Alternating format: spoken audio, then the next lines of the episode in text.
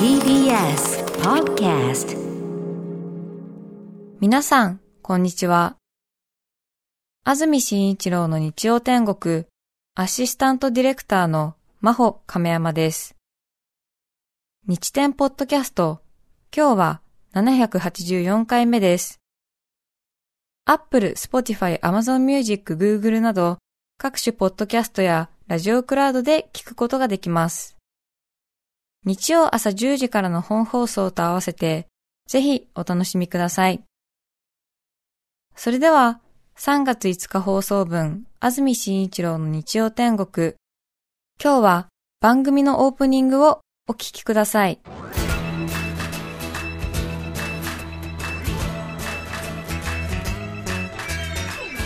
安住紳一郎の日曜天国。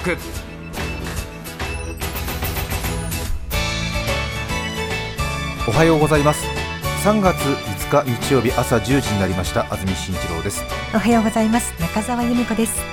皆さんはどんな日曜日の朝をお迎えでしょうか？今日は曇り空ですね。少し寒い朝と言いますかここ連日春のような暖かさでしたので少し戻ったなという感じでしょうか？今日は朝から雲の多い一日夕方から夜にかけて南部を中心に雨の降る予想です。東京の降水確率午後50%夜60%北関東では雨の可能性が低く前橋では午後10%夜20%の予報です。最高気温は東京千葉前橋で12度熊谷宇都宮で13度横浜水戸で11度です。東京は昨日より5度程度低くなりこの時期の平年並みに戻ります。桜の開花情報が出ていまして東京では3月17日18日の金曜日土曜日が有力となっています。平年より6日7日早い予想ということです。1週間早いんですね桜がね今年は。そして今日は東京マラソンが行われています先週はね大阪マラソンでしたが今日は東京マラソン。3万8000人の皆さんがマラソンに挑戦していらっしゃいます。新型コロナの影響で制限がかかっていた東京マラソンですが今回4年ぶりに制限がなくなりまして一般ランナー含め3万8000人が都心を走っています。3万8000人のうち2万5000人分はコロナ禍の影響で過去2大会に参加できなかった人に優先的に出場権が与えられています。9時10分にマラソンがスタートしまして終了予定は午後4時10分です。この方はメールが来ています。40歳の岡山の方ですね。男性の方。4割引きさん。ありがとうございます。ありがとうございます。おはようございます。今日は東京マラソンが開催されますね。今私はコースのどこかを走っているはずです。本来であれば2020年3月の東京マラソンで走る予定でしたがコロナウイルスで中止となりその時の出走権を2023年に移行したので今日走ることができています。思えば3年前の大会に出ることになった時マラソン好きの父がメダルを持って帰ってこいと応援してくれました。そんな父も昨年亡くなったためメダルを見せることはできませんでしたが持って帰る約束を果たすべく完走を目指して頑張ります。今走ってらっしゃるということですね。ぜひ完走を目指してください。そうですね。それからスポーツ新聞今朝の日刊スポーツ。スポーツ紙の中でも名門中の名門ですけれども、えー、日刊スポーツの今朝は26面ですね、文化芸能欄日曜日のヒーロー1315回っていうね人気上昇中の俳優旬のタレント話題の人などに単独インタビューで迫るというコーナーですけれども先週は中台達也さんが出てましたけれどもこの日曜日のヒーローの今週版私が出てますんでぜひお近くの売店コンビニエンスストアなどで日刊スポーツがまだ売っていましたら全部買ってください。なるほどそうですね。全部買ってください。一部ではなくて、ええ、全部買ってください。それからこのラジオ海外で聞いてらっしゃる方がいてそのスポーツ新聞を見たいという方は私に、えー手紙をください。日刊スポーツを送ります。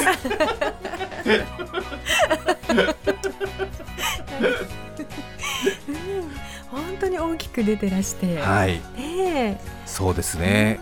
その代わり海外の人は私に何らかのものをください わかんないけど、うん。かください。私もねちょっと余分に5部6部多分買うと思いますんで、えーとってもよく書いてくださって。まあ日曜日のヒーローっていうコーナーであんまり悪く書かれることはないと思いますけども。佐藤さんという担当の記者の方がこのラジオも聞いてくださってるみたいで。実はこのコーナー私20年前にも一度出ていまして20年ぶりということでそんな思いもあり取材してくださいましたけども。まあ20年前に出てるっていうのも自分でちょっと驚いてしまいましたけど。えーこんなに時間が経ってんだと思いましたね。あはい。まあ見事に褒められてますんで。ねえ、えー。もう私朝からこれ12回ぐらい読み返してしまいました。へえなんて言って。ーええあらーなんて言ってね。ねへえなんて。え。3回目に読んで気づくこととかね。あ、そっか。うんなんて言ってあらーなんて思ったりしてね。びっくりしました。うん。全部ね、ご、うん、どうぞ。あ、ご自身が全部お話しなさったこととはいえ、やはり記事になって目にすると。いいものですかね。やっぱりね。うん。このコーナーお金払うからまた出たいなって気持ちになりますね20年後と言わずねそうですね、またねあの日曜日のヒーローっていうコーナーなんで記者の方がいろいろね気持ちよくなるような質問をしてくださるんですよね。でうっかりねそれ調子に乗っちゃってなんかこうリップサービス的なことで言っちゃったりするんだけども後で振り返ってちょっとそれはさすがに違ったなみたいな時があってね、うん、自分への戒めにもなるんだけどこの時も確かあの、最後になんか佐藤さんは記者の佐藤さんは局のアナウンサーであることに対しての誇りについてどうですかみたいなことを聞いてくださっててで私もなんか偉そうにとうとうとうとうと喋っちゃったんだけど最後になんかあの安住さんは生まれ変わったとしてももう一度局のアナウンサーになりますかなんて言われてあこう決めどころだななんて思ったわけ私もね、ええ。うん、かっこいいこと言わなくちゃみたいな、うん、であの生まれ変わってどの星に生まれたとしても必ず曲アノやりますみたいなこと言っちゃったの、うん、それでそのインタビュー終わって佐藤さんたちとさよならしてで他の仕事に戻った時に廊下歩いてる時にもう一回やりたくねえよと思ったわけ。それで慌てて慌ててだよ。日刊スポーツに電話して「すみません」って言って「佐藤さんいらっしゃいますか?」みたいなこと言って、えー、と先ほどあのインタビューの一番お尻であの 私かっこつけちゃったんですけどやっぱり冷静に考えたら曲アナなんて二度とやりたくありませんみたいなこと。大至急その部分間違いということでよろしくお願いしたいなんて電話した。んです間違った？危ねえと思った。もう一回やらないわと思った。でなんかほら期待に応えたくなっちゃってさ。そうですよね。何言ってんだ俺なんて思ってさ。生まれ変わってももう一度客穴やりたやりますかなんてさ言われたからさ生まれうんどの状態で生まれたとしてももう一度必ず客穴という仕事をまあやってるでしょうね僕はなんて言っちゃったんだけどねその後戻っていろいろ仕事して廊下歩いてたら絶対やらんわと思って。アホかと思った。もっと違う仕事したいわと思ったよね。ああの自分の仕事が今嫌だとか言ってるわけじゃなくてなくてですね。うんさすがにきついと思ったからさ。ふーと思った、うんこれもちょっとあのあ一人歩きするとまたあれなんでうん、特にスポニチャーネックスの下柳さんなんか はライバル心盛り上げてあのネット記事で煽らないでくださいね。ちょっとほら日刊スポーツの記事だからさうまくちょっとやりたいなと思ってて。いやもちろん私は今の仕事に誇りを持ってるしあの生まれ変わってまあもう一回いやまあ微妙なのよそれは、ただあの必ずやりますってことじゃないってことね。その時なってみないとそのわかんないね時ちょっと考えさせてってことね、生まれ変わった時にもう一度考えさせてくださいっていうのもちょっと記事になりにくいから ね。難しいとこだったわ、うん。難しいとこだった、これなんかいい答えないかなと思ってたんだけどね、うん、へえと思ったね、うん、話長くなってますけど日刊スポーツもしねあの近くで見かけましたらちょっと読んでみてください。そうですうね。うん。ん、とっても素敵。いえいえいえ、うん。ねえ20年ぶり。いやこんな時間が経ってると思わなかった。本当に。さてそれからお便りもう一つ紹介したいと思います。この方は幻の白猫さん。ありがとうございます。ありがとうございます。はじめまして。いつも楽しい放送ありがとうございます。なんか嬉しくなっちゃう。ありがとうございます、こちらこそ。いつもではないと思いますが。もしかしたら安住氏の興味はもう植物ではなく鉱物に移っていらっしゃるかもしれませんが白木蓮の季節到来なので送らせていただきます。はい。ありがとうございます。ありがとうございます。十数年前まだ子供が小さく日中の自分が日中の自分の時間が取れなかった頃私は毎朝4時に起きてピアノの練習をしに近くの実家へ通っていました。自分のピアノの練習ってことね。お仕事なのかな？春の初めの頃明け方のもやのかかったような空気の中実家からの帰りにふと真ん前のお宅を見ると白くぼんやりと浮いて見える大きな花があることに気づき目を奪われました、枕草子「春はあけぼの」のフレーズが頭に浮かびなるほど確かに春はあけぼのなと一人で納得しました。それまでもそこにあっただろう木なのに全く気がつかずに過ごしていました。生まれて初めて花に一目惚れをした瞬間でした。その後その花が白木蓮だということを知りました。当時いろいろ悩みながらも毎日頑張っていたので白木蓮の美しさに気づけてご褒美だったのかなと思います。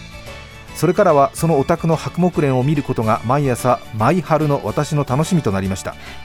普段人に話しかけるのが苦手な私ですがある日そのお宅の方が散った花びらの掃除をされていた時には思わず私その花のファンなんです。いつも楽しみにしています。と突然告白してしまうほどでした、本気さが伝わったのかその方も嬉しいわと言ってくださいました。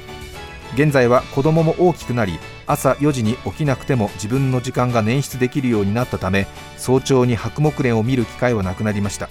加えて私自身もあの頃の純粋に頑張る気持ちよりやさぐれ感が出てきたように感じておりいかんいかんと思っています安住氏も白木蓮が好きだと聞いてどうしてもお伝えしたくなりメールをさせていただきました。今日実家の前のお宅の白木蓮はつぼみでした。もうすぐですね。ありがとうございます。そうなんですよね。桜のちょっと前に白木蓮が咲くんですけどね。ね大きな花で。私も深夜突然出くわしてね白木蓮のファンになってしまいました。え生命力あふれる木なのでね。えねえ。うんちょっと周囲が暗い時間の方がとてもよく見えるんですよね。ちょっとねうん。いきなりえー早朝のちょっと日が明けて薄暗くようやく目が慣れてきた頃ぐらいにボンってねね。え？っていうそう。うん。なんか急になんか路上で裸の女の人を見たみたいなそれぐらいの衝撃ありますよ。なんかえ？っていう。なんだ？っていうね。そうあの白いね、はい。うん。ええ。大きさがまたちょっとビクッとするんだよね、え春はあけぼのね。え確かに。ね。枕草子ね。中学生の時ね教科書で読んだ時春はあけぼのって何のことか全く分かりませんでしたけども春はそのあたりの時間帯がいいっていうことでしょ？ねちょうどどのあたりなのあけぼのってよくわからないけどもわーっとした霞のかかったような朝の時間帯ですか？ねね。えようよう白くなりゆく山そう際山際。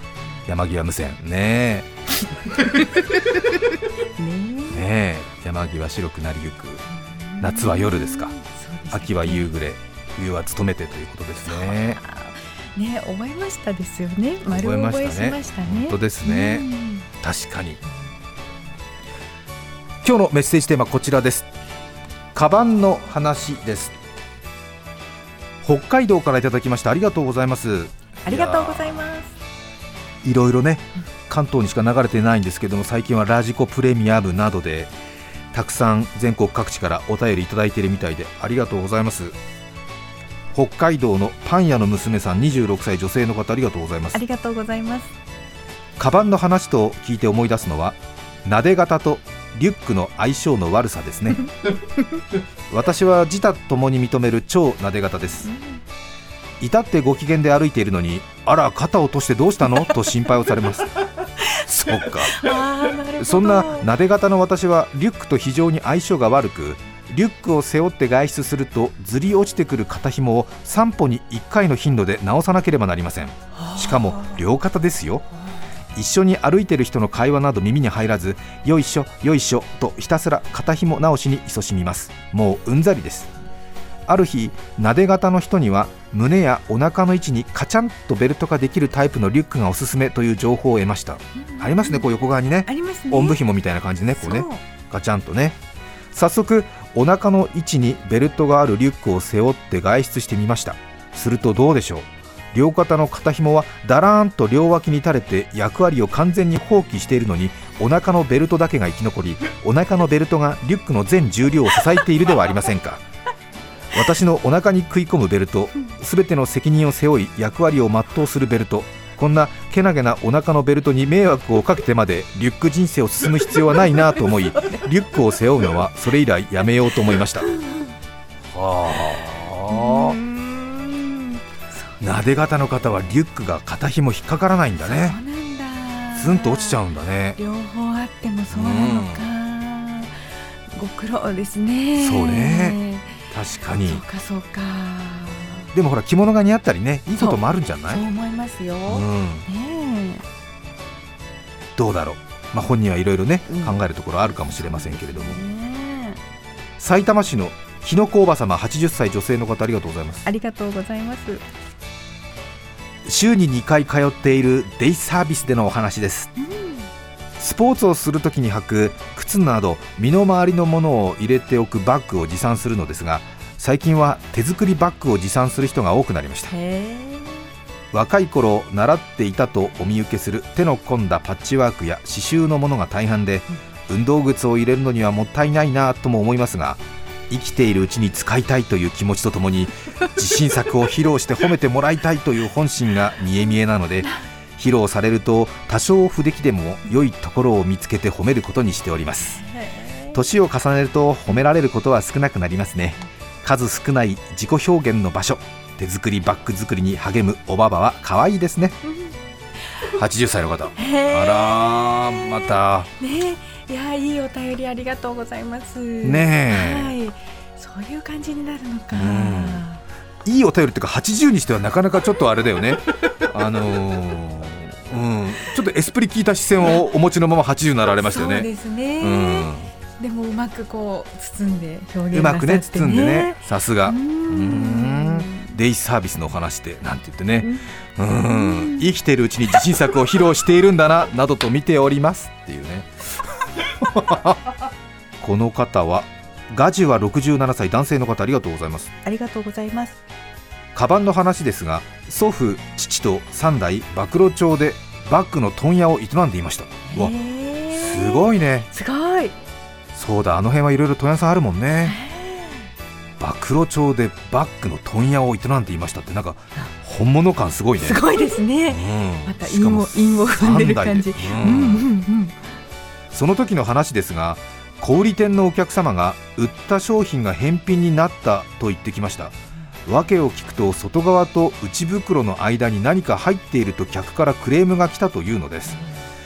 私どもはどこを見ても入り込む穴は開いていないし縫製時に職人さんの道具でも残ってしまったのかなと思いました。お客さんが中に何が入っているのかどうしても見たいというので私も興味があったのでその場で内袋を切り開くと意外にも出てきたのはミニカーでした。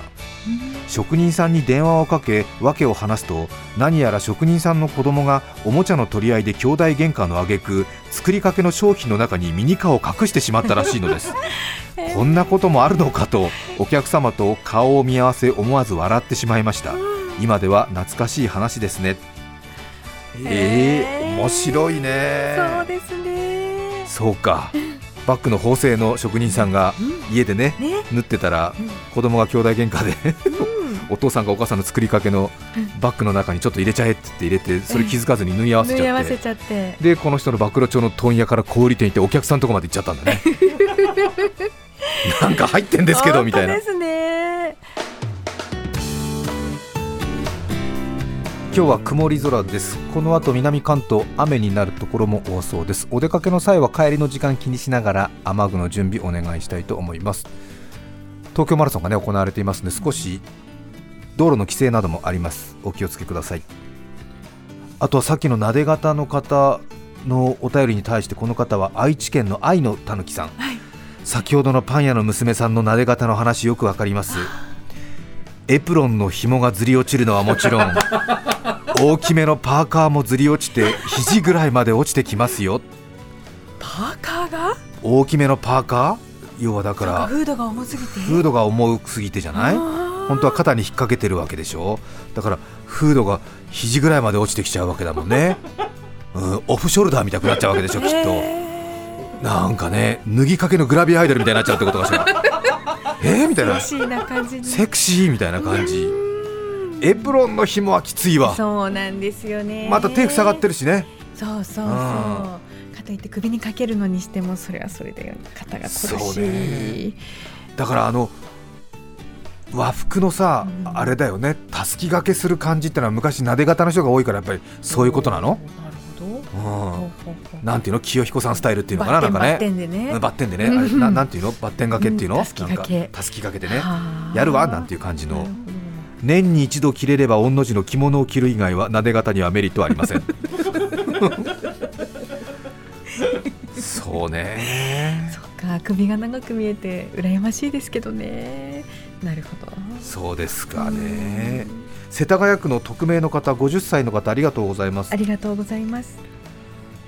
カバンの底からいつ入れたから覚えのないのど飴が出てくることが多いです。3ヶ月に一度カバンの中をきれいに掃除をしたり逆さにしてホコリを全部出したりするのですがそういう時にボロッと落ちてきます。はい。誰か私のことを好きな女性がいて私の体調を気遣いこっそりと忍ばせてくれているのだろうかと思って悪い気はしません家内であれば直接「はいのど飴」と渡してくれるので家内ではないのです。家内でないとすると一体誰なんだろうと思いながらもう包装紙にくっついてにちゃにちゃになっているその飴を舐めている時間思いを巡らせています。誰なんだろう。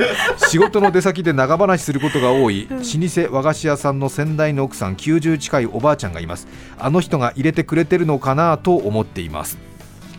えー。あそんなに本人に言わずカバンにのど飴ファッと入れてくれるようなそういう人いるんだ。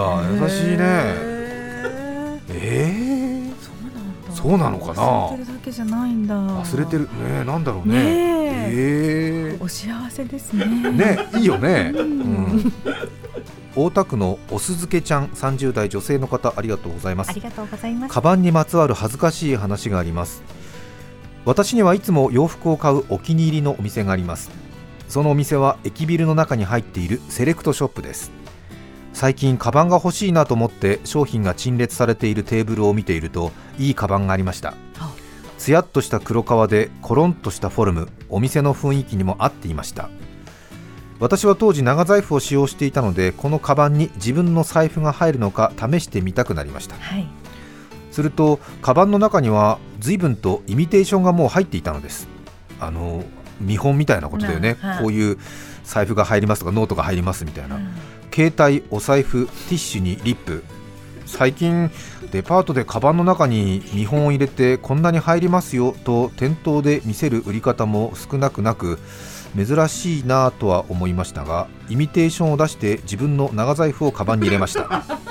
うんしっかり入るなと納得していた時のことです商品テーブルから少し離れたところでコートの試着をしている私より若い20代くらいの女性とその母親らしき2人組と目が合いました。その瞬間全てを悟りました。もう皆さんもお気づきだと思いますが私が商品だと思っていたカバンはあちらでコートを試着している娘さんのカバンだったのです。お母さんが少し慌てたような苦笑いでああの？と言いかけました私の顔は真っ赤です。すすみません。いいカバンだなとつい売り物かと思ってしまってと言い急いで自分の長財布を娘さんのカバンから出しイミテーションと思っていた娘さんの持ち物をカバンに丁寧に入れ直し そっとカバンを商品テーブルに戻しました。そしてそそくさと店を後にしました。